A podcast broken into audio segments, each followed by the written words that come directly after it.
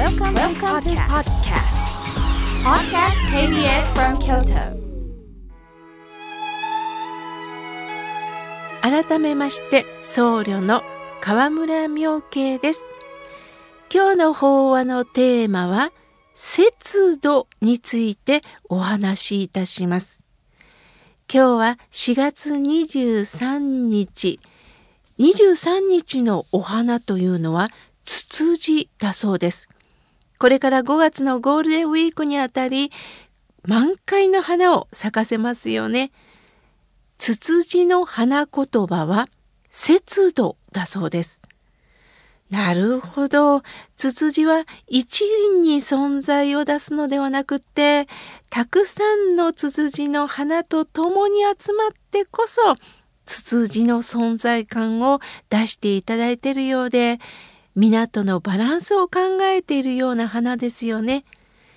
節度とは、行き過ぎのない適当な程度、程合いを言います。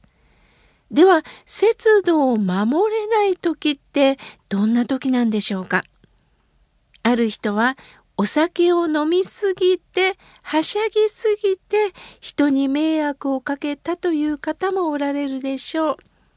またある方はお菓子を食べ過ぎて病院での検査に引っかかったという方もいるでしょう。あるキャラクターのコレクションをしていて欲しくなると考えずに購入し部屋いっぱいになったという方もいるかもしれません。人間は誰しも煩悩がありますから欲しいと思ったら自分の気持ちが抑えられなくなるのでしょう。行き過ぎて人に迷惑をかけてしまうということはありますよね。さて時代の違いもあるかもしれませんが学生時代倫理道徳を学んだことがあるのではないでしょうか。倫理とは生きていく上で人として守るべき道のことです。道徳は社会生活の秩序を成り立たせるために人が守り従うべき規範のことを言います。また良いこと悪いことの判断を考えるためには必要なのでしょう。そこでよく聞かれるんですが倫理道徳さえ学べばじゃあ宗教は必要じゃないんじゃないですかと聞かれることがあります。確かに倫理道徳は人として歩む道を学ぶんですよね。逆に人間らしさを失ってしまうと本能の赴くままに生きてしまうことになります。例えばお腹が空いたら他人の食事を奪い取る。怒ったから相手を殴る。この行為は人間らしさを失ってる状態です。人を悲しませることはしてはならないと教えられるんですよね。しかし皆さんよく考えてください。今まで人を悲しませたことはありませんと胸を張って言えるでしょうか正直言いますが私は言えません。迷惑もかけてきたし、泣かせたこともたくさんあります。また、泣かせたことさえ気がつけてないということもあります。実は理想的な考え通りに動けないのも人間なんです。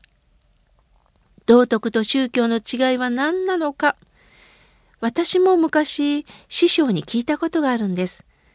すると師匠は道徳の場合は二者択一のできる場合を言うと教えてくれました。つまり善悪、良いこと悪いこと、この善悪の区別をして選択できることなんです。例えば他人のものを取るのと他人に物を与えるのとでは他人に与える方が善、良いことのイメージですよね。優しくするというのも善良いことのイメージですよね。すると皆さんもすっきりすると思います。しかし宗教とは例えばあなたが船に乗って旅に出ました。その船が沈没してあなたは海に放り出されました。その時一本の木が浮いています。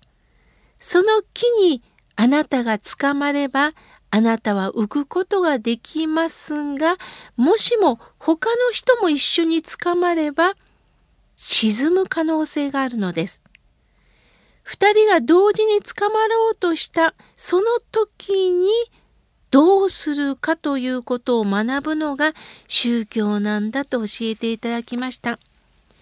倫理の立場から言えば相手を助けることが当然善であるからその木を譲るべきであります。しかし現実にそれができるでしょうか私たちは心身にゆとりがある時は節度を守れると思うのです。しかし切羽詰まれば何をするやら予想のつかないことを考えるのがこの私なんです。